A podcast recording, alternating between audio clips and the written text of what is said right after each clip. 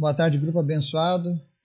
Hoje é dia 21 de novembro de 2022 e a gente segue com mais um estudo da Palavra de Deus. E hoje nós vamos fazer uma leitura bem interessante lá no livro de João, capítulo 17, versos 13 ao 21, onde nós veremos Jesus intercedendo por nós. Isso mesmo. Jesus rogando por nós. Se existe alguém que tem rogado, intercedido por nós, é Jesus. E a Bíblia nos comprova isso, amém? Outra coisa interessante que nós vamos aprender ali nesse capítulo de João 17, para você que gosta de seres que não são desse mundo, eu quero te apresentar alguns desses seres.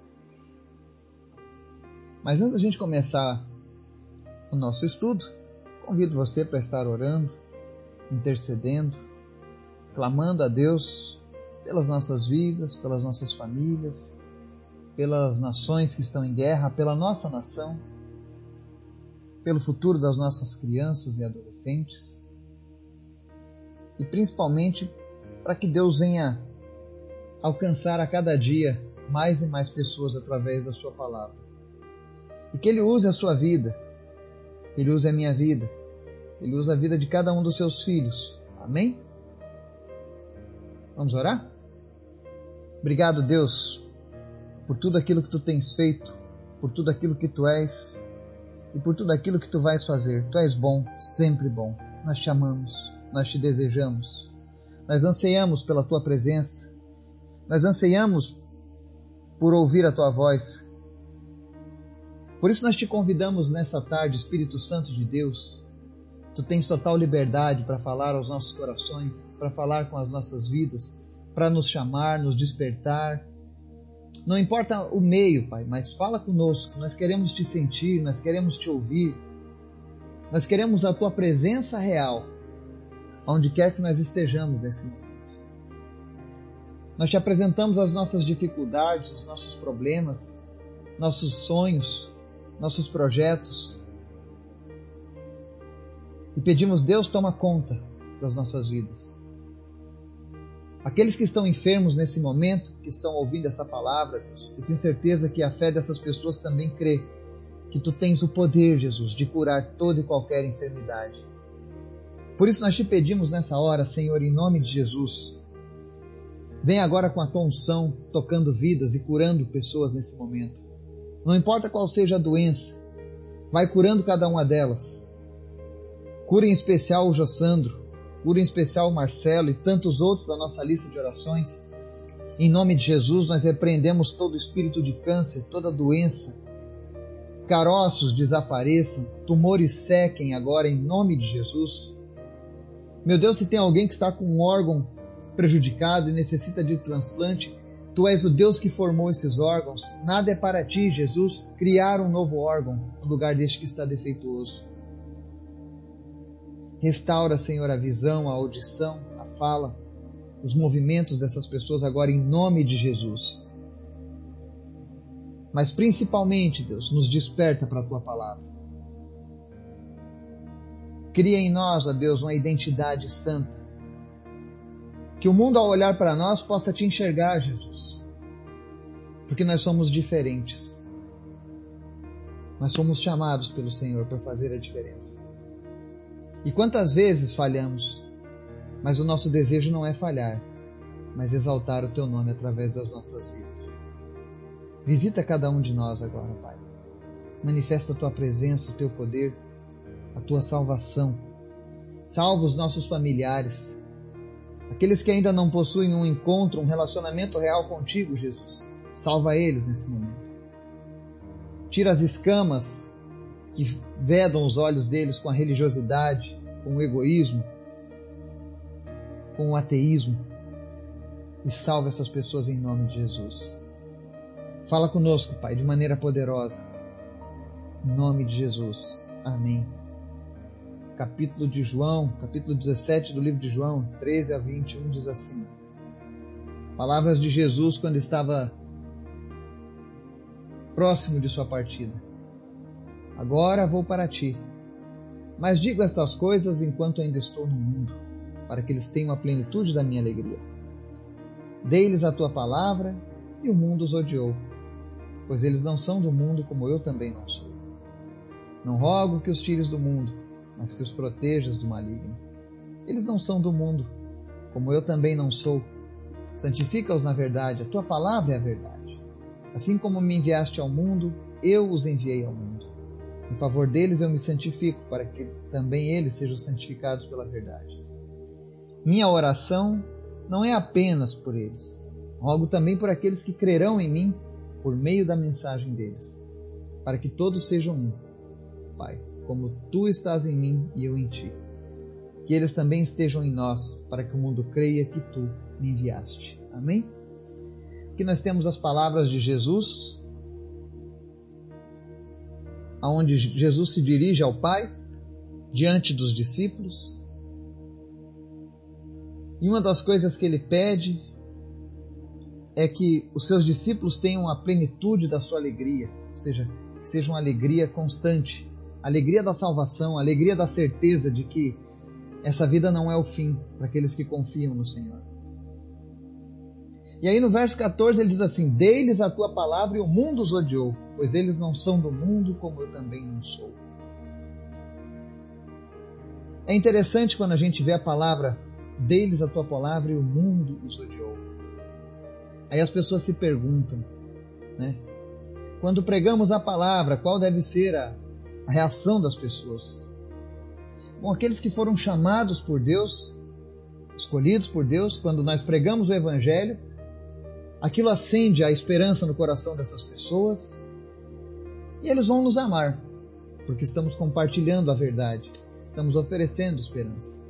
Mas aqueles que são dominados pelo sistema deste mundo, pelo pecado, pelas trevas, esses vão nos odiar. Mas e por que, que eles vão nos odiar? Apenas porque estamos pregando a palavra de Deus. Porque a palavra, ela denuncia as trevas que muitas pessoas vivem.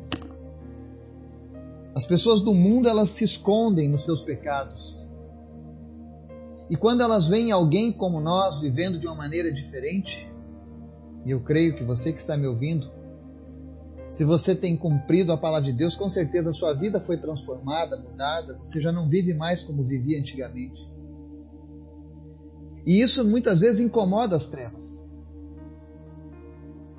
Eles não veem mais você traindo, mentindo, roubando, adulterando, prostituindo, se embriagando, usando drogas. Mas, pelo contrário, vê você levando uma vida feliz com Jesus, calmo, tranquilo, certo de que um dia o Senhor virá para te buscar. E isso faz com que o mundo nos odeie. Eles não conseguem entender a nossa paz. As pessoas no mundo agora estão aí se degladiando, brigando, lutando, preocupadas com tudo que está acontecendo. Mas os que são de Deus descansam em Deus. Sabem que a vida está no controle dele. E só fazemos as coisas mediante a palavra dele. Se Deus mandar vai, nós vamos. Se Deus mandar fica, nós ficamos. E o mundo não entende essas coisas. Por isso que eles nos odeiam. Quando eu vejo as pessoas amando demais aonde um líder vai e ele é muito amado, cuidado, isso não está certo. Porque em todo lugar existem as trevas e elas não gostam de nós. Então, o nosso normal é sermos odiados, não amados. Amados, sim, pelas pessoas que fazem parte do nosso círculo social, as pessoas próximas de nós. Eu duvido alguém que tenha conhecido um servo de Deus que anda fielmente com Deus e odeia essa pessoa. Ela pode até tentar, mas ela não vai achar nada na vida da pessoa que serve a Deus para que ela seja odiada, a não ser a certeza da salvação e o paralelo entre uma vida de pecados e uma vida com Deus, que faz a divisória. Então nós precisamos entender isso. O mundo, a tendência natural do mundo é nos odiar por causa de quem nós servimos. E aí Jesus segue rogando por nós. Eu quero falar uma coisa aqui, eu peço para você que, por favor, não me entenda mal. Não estou falando a nível de religião, mas estou falando a nível de Bíblia. Tem uma oração muito famosa, onde as pessoas dizem: Rogai por nós agora e na hora de nossa morte para Maria, por exemplo, a mãe de Jesus. Mas Maria só roga uma vez na Bíblia. Na verdade, ela tenta interferir naquilo que Jesus estava para fazer, lá nas bodas de Caná. Mas fora isso, você não vai ver nenhum momento na Bíblia uma intercessão genuína de Maria. Entenda, não estou falando contra Maria. Estou falando contra algo que nós precisamos entender, aquilo que é verdade da palavra e aquilo que foi inventado pelos homens. E na palavra de Deus nós vamos ver muitas pessoas intercedendo. Você vai ver Abraão intercedendo, por exemplo, pela cidade de Sodoma e Gomorra. Você vai ver muitas pessoas intercedendo, mas Jesus talvez seja o maior intercessor da palavra de Deus genuíno. Porque todos os outros que intercederam, intercederam a Jesus para que fizesse alguma coisa, mas aqui você vê o próprio Jesus dizendo: Não rogo que os tires do mundo, mas que os protejas do maligno. Jesus rogava por nós lá atrás e continua rogando por nós hoje. Se existe alguém que roga por nós agora, até a hora da nossa morte, porque depois que a gente morre, nem mesmo Jesus pode fazer algo pelas nossas vidas. Ninguém pode fazer nada depois que nós partirmos. Mas até a hora da nossa morte, Jesus pode mudar a nossa a chance, a nossa sorte. Apenas Jesus. Ele sim roga pelas almas. Ele roga pelas pessoas. E você pode procurar na Bíblia isso. Por isso que é tão interessante a gente usar a Bíblia como base. Assim a gente não ofende religiões, não ofende pessoas, porque nós estamos falando aquilo que é a verdade do Senhor. E Jesus disse: Olha, eu rogo, Senhor, para que, para que não os tires do mundo, mas que os protejas do maligno. Jesus já estava intercedendo para que a gente fosse protegido. E aqui vem uma passagem interessante, verso 16.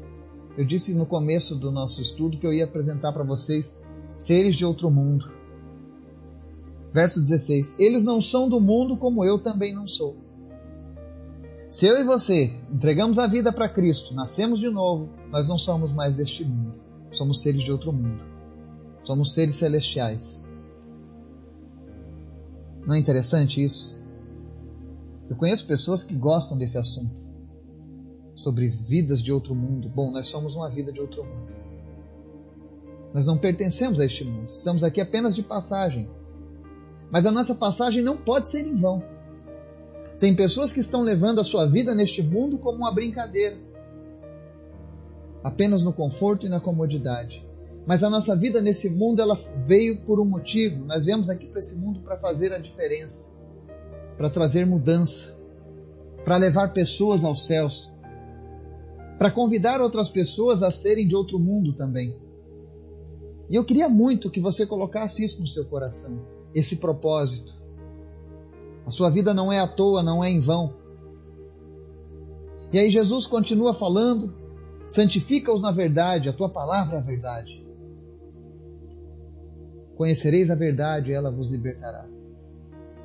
Santifica-os na verdade, a tua palavra é a verdade. A verdadeira verdade é a palavra de Deus, a palavra de Jesus. Se você quer ser santificado, permita que a palavra faça parte da sua vida. Ela é a verdade. Qualquer coisa que estiver fora da palavra de Deus será mentira. E muitas vezes a mentira, por ser contada por muito tempo, ela se torna uma verdade para algumas pessoas. Mas nós que conhecemos a palavra de Deus, estamos nos santificando e tirando essas mentiras, esses falsos fundamentos da nossa vida. Porque nós queremos a verdade, e a verdade é aquilo que a palavra de Deus nos ensina. E aí no verso 18, Jesus, Jesus diz assim: Assim como me enviaste ao mundo, eu, eu os enviei ao mundo. Ou seja, a mesma missão que Jesus teve nesse mundo, eu e você também temos, porque ele passou essa missão para os apóstolos e os apóstolos passaram para nós. Para quem você tem passado essa missão? Quem você tem enviado? Isso é algo de se pensar. A tarefa de divulgar o evangelho, de alcançar os perdidos, não é uma tarefa do missionário, evangelista, padre, pastor, bispo, diácono, não. Mas é uma tarefa para todos os filhos e filhas de Deus. Todos têm uma responsabilidade. Alguns até dizem assim: ah, mas eu sou muito tímido. Nós devemos ser tímidos sim para o pecado, tímidos sim para a mentira, tímidos sim para a falsa religiosidade. Mas para Deus não. E aqui no verso 20, mais uma vez, aquele que roga por nós, aquele que intercede por nós, mais uma vez, ele diz: Minha oração não é apenas por, não é apenas por eles, aquele se referia aos discípulos. Rogo também por aqueles que crerão em mim por meio da mensagem deles, para que todos sejam um, Pai, como tu estás em mim e eu em ti. Olha Jesus intercedendo, rogando por mim e por você. E olha que interessante ele está dizendo: Rogo também por aqueles que crerão em mim. Jesus já conhecia, já antevia o teu coração. Ele sabia que um dia você ia crer nele. Mas como você vai crer em Jesus? Por meio da mensagem de, de quem? Dos apóstolos. Mateus, Marcos, João, Lucas, Atos dos Apóstolos, as cartas paulinas em geral as cartas de Pedro, a carta de Hebreus, as cartas de João. Todas essas foram utilizadas, são a mensagem de Deus para que a gente creia nele. E quando Jesus fez essa oração dois mil anos atrás, ele já estava orando, intercedendo por mim, por você e por aqueles que virão após ouvir essa mensagem, inclusive. Não apenas porque eles vão ouvir esse estudo, mas porque você, conhecendo agora essa palavra, conhecendo esse propósito que Deus tem na sua vida, você vai falar de Jesus para outras pessoas. E quando essas pessoas estiverem em dúvida, diga: olha, Jesus já orou por você. Jesus já intercedeu por você para que você fosse salvo, para que você cresça nele. Porque ele te ama.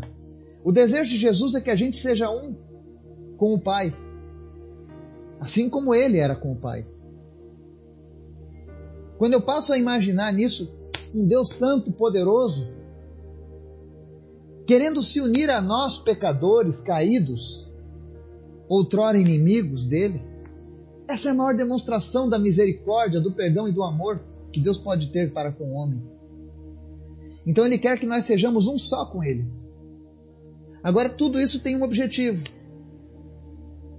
Ele diz assim no verso 21, na parte B: que eles também estejam em nós, para que o mundo creia que tu me enviaste. Precisamos estar em Deus, da mesma maneira que Jesus estava. Porque quando nós falarmos da palavra de Deus para as pessoas, elas não tenham dúvidas que nós estamos de fato em Jesus.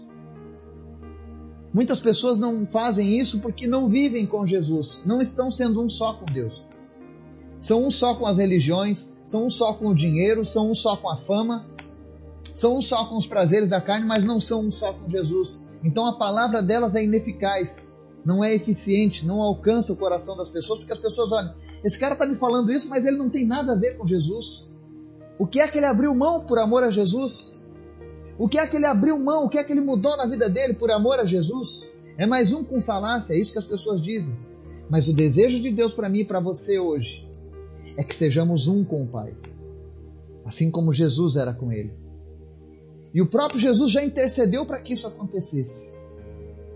Ele já orou para que o maligno não tenha poder sobre nossa vida. Então, nesse exato momento, pessoas que estavam em dúvida sobre seguir ou não com Jesus, em nome de Jesus, eu tomo posse da oração de Jesus, onde ela nos protege do maligno. E o maligno tenta confundir a nossa mente, dizendo que isso não é verdade, que esse não é o momento, que essa não é a hora, mas isso é mentira. Este é o momento, esta é a hora que o Senhor preparou para a sua vida. Portanto, creia em Jesus, seja um só com Ele. E com certeza, Deus mudará a sua sorte, Deus mudará os teus caminhos. Que o Espírito Santo de Deus nos fortaleça. Que nós tenhamos essa convicção no nosso coração. E que nós venhamos a cada dia mais crescer na verdade. A palavra de Deus é a verdade.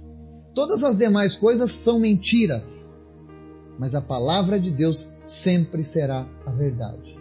Que Deus nos abençoe em nome de Jesus. Amém.